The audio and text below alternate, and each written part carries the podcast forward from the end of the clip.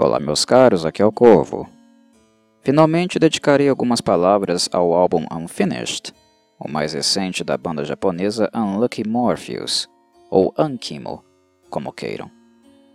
Lançado no fim de julho, foi apenas há alguns dias atrás que eu finalmente me concentrei no trabalho, aguçando meus ouvidos e mente. E agora estou em condições de dar um honesto e franco veredito. Quando falei do álbum Change of Generation previamente no canal, eu havia mencionado que não esperava que a Ankimo fosse superar aquele álbum em termos musicais. Por mais que músicos japoneses tendem a manter a jovialidade e a energia por muitos e muitos anos, sem cair no ostracismo, se mantendo criativos, eu avaliei que em Change of Generation, a Ankimo finalmente encontrou sua identidade musical algo que anteriormente era muito mais líquida e não tão original assim, quando pensamos nos anos de Torro. Ouvindo os trabalhos mais recentes, incluindo o novo álbum, esta impressão se mantém.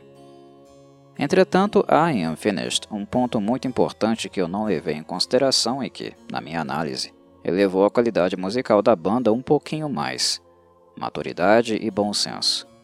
Explico. Durante a época do lançamento de Change of Generation, os membros da banda já não eram tão novinhos ou inexperientes. Na verdade, Change of Generation foi um recado claro e evidente de que todos já estavam calejados e com vivências musicais suficientes para criarem algo juntos, que realmente pudessem chamar de seu e com características distintas. Shiren e Fuki não mais precisariam ficar apoiados exclusivamente nas músicas Toho Fulk, em especial, após as experiências com Lightbringer, Box e carreira solo, aprendeu diversas maneiras de trabalhar a sua voz e construir harmonias em gêneros musicais diferentes. Jill, que sempre foi envolvida com violino clássico, música progressiva e orquestrações em obras no formato anime game, finalmente tinha a oportunidade de se colocar no papel de compositora, embora na Ankimo este papel seja predominantemente de Shiren. Mas os solos de violino de Jill são fruto da criatividade dela, pura e simplesmente. Fumiya em alta na cena metal do Japão, trabalhando com músicos de renome, sendo contratados por figuras consagradas como Hisaki e Agalnerius, refinava cada vez mais seu estilo e subia assim também o sarrafo pois não basta ser bom para tocar com os nomes citados. Deve-se estar entre os melhores do ponto de vista técnico. Agora, quando finalmente escuto Unfinished, consigo perceber mais claramente como Change of Generation era apenas o início do processo, onde os músicos refinariam a si mesmos e a arte que estavam dispostos a criar. Não volto atrás na minha colocação no podcast de Change of Generation. Eu não acreditava que a Ankimo fosse ascender o patamar atingido naquele álbum, e não penso que eles fizeram isso aqui, em Unfinished. Mas, mesmo assim, considero que o novo álbum é sim um passo adiante e ligeiramente mais esclarecido. E a questão reside justamente no que eu mencionei sobre maturidade. Em Change of Generation, a Ankimo encontrou sua identidade. Mas, pelo que percebo, lhe faltava viver um pouco tal identidade, sentir-se sendo o que é, e isso demanda tempo. Quanto mais fazemos o que sabemos, temos a possibilidade de descobrir algo além do que sabemos. E de quebra, passamos a entender mais profundamente o que fazemos e por que fazemos o que fazemos.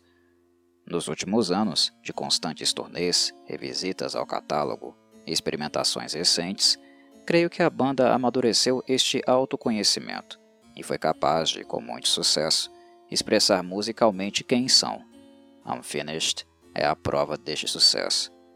Se pararem para refletir, Change of Generation foi a junção do passado e do presente. Já Unfinished é resultante deste encontro, desta mistura, um elemento químico novo que nasceu deste contato. Unfinished é a Ankimo musicalmente e conceitualmente.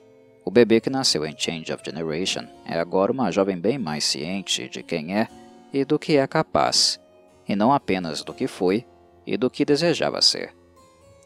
Esteticamente e musicalmente, a Ankimo foi de encontro ao gótico, algo que não se expressa necessariamente no humor, mas realmente na arte. Gótico na forma que se apresentam ao público e na maneira como soam. e um gótico acentuadamente clássico. Porém, como era de se esperar, a Ankimo sempre foi uma banda de metal, e o gótico não se expressaria por uma via que não fosse essa. Dito isso, muitos pensariam que a condução seria feita pelas guitarras, que, não me levem a mal, cumprem um papel fundamental neste álbum. Mas após ouvir o álbum atentamente, cada vez mais fico convencido de que o integrante que mais evoluiu e acrescentou qualitativamente à sonoridade da Ankimo, fortalecendo aquilo que ela é hoje, foi a violinista Jill. Quando ela ingressou na banda há alguns anos, sua função era mais complementar, apenas uma camada melódica deliciosa acrescentada a um tipo de música que já era bastante apetitosa. Mas em Unfinished, Jill não é mais apenas parte da equação. Ela é fundamental para a nova estética da Ankimo. Seu violino possui linhas completamente independentes. Jill provoca mudanças de tempo, ataca o instrumento de forma constante e sola sem medo ou cerimônia. Além de trazer para a banda toda a influência de música clássica que ela possui, o que contribui muito para que os demais consigam tocar algo consistente em termos de metal sinfônico, um dos estilos utilizados no álbum, Jill é ainda capaz de inserir seu violino harmoniosamente em canções onde a banda está investindo mais no power metal e também no death metal, que é um estilo muito mais em evidência neste álbum do que foi em álbuns anteriores. Podemos ouvir isso em músicas como Near the End e Dogura Magura, por exemplo, sendo que na segunda há, inclusive, inserção de elementos sacros, corais e toda uma estética clássica que se mistura elegantemente com a brutalidade de riffs típicos de death metal, tocados por Jinya e Shiren com muita intensidade. Por falar nos dois guitarristas, reconhecidamente rápidos e muito bons, ambos estão bastante inspirados neste álbum, abertos a utilizar fontes as quais não eram tão comuns assim para eles em um passado recente. Sabemos o quanto eles adoram power metal, mas o fato de inserirem o death metal e até mesmo o metal clássico às composições foi algo que apenas enriqueceu a sonoridade de Unfinished. É evidente, principalmente em Near the End, como ao dobrarem as guitarras, Shiren e Jinya estão sendo influenciados por duplas clássicas e notórias deste tipo de abordagem, como Judas Priest, por exemplo. Há algum tempo, Shiren atribuiu a Jinya a função de aparecer mais e assumir a responsabilidade de maneira quase integral com a guitarra rítmica, dada a sua condição física que o impede de tocar com tanta frequência e no frenesi que estas músicas demandam. E surpreende como Shiren voltou a estar lado a lado com Jinya em Infinite. Definitivamente, nós não temos neste álbum uma configuração onde Jinya assume as guitarras e Shiren aparece de tempos em tempos. Definitivamente não. Os dois na mixagem, na mixagem final, estão constantemente lado a lado. Não sei até que ponto isso se refletirá nas futuras apresentações ao vivo, visto que Shiren agora divide os vocais com Fuki, fazendo ele os guturais e estabelecendo um diálogo com ela bem ao estilo A Bela e a Fera, algo que por sinal tem grande influência do metal gótico. Mas que Shiren está bem mais ativo nas guitarras em Unfinished, é para mim evidente. E isto faz muita diferença, visto que o timbre dele é muito diferente de Jinya e é, indiscutivelmente, aquele que mais caracteriza as guitarras do Unlucky Morpheus desde sempre. Falo agora um pouquinho de Fuki, a rainha vocal do power metal japonês, a pequena Kiske de saias. Falar sobre ela é chover no molhado, algo que com o tempo se torna redundante. É difícil falar de Fuki sem a cobrir de elogios. Quando me disponho a falar um pouco sobre ela, tento trazer algo novo para a balança. E, como o tempo passa para todo mundo, creio que o fato de ter envelhecido contribuiu para que eu notasse algumas diferenças nos vocais dela, as quais não podiam ser observadas anteriormente. Imagino que isto indique duas coisas. Primeiro, que ela está envelhecendo e seu timbre vem sofrendo modificações em virtude disso. E não digo isso em tom negativo, pelo contrário.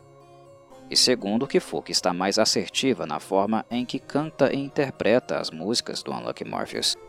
Como a bela bazoquiana que ela é, Acredito que não seja mais tão atrativo ficar se esgoelando o tempo inteiro. O que é ótimo porque, convenhamos, a esta altura do campeonato, Fuki não precisa se provar para mais ninguém. Ouço nela um grande amadurecimento em termos de performance e interpretação neste álbum. As notas altas que ela consegue atingir e o modo que magistralmente domina o vibrato para manter tais notas por mais tempo continuam sendo utilizadas do mesmo modo que ela fazia há 10 anos. Entretanto, Fuki está explorando em Unfinished outros aspectos espectros do seu vocal. Ele está mais diversificado. Há momentos em que ele continua alto e operático, mas há muitos outros onde vemos que ela utiliza com bastante concentração tons mais baixos, mais assertivos para ajudar na harmonização necessária com as linhas melódicas, principalmente as de Jill. Fuke recentemente trabalhou de forma intensa com Jill, a convidando também para fazer parte de seus projetos individuais. Eu escuto em Unfinished uma química muito grande entre as duas, uma espécie de sintonia em especial. Jill criar linhas melódicas que se encaixam com uma luva naquilo que consegue apresentar melodicamente com seu canto é algo constante neste álbum. É simplesmente lindo o que ouvimos entre as duas, como elas estão afinadas uma com a outra e a forma como se complementam.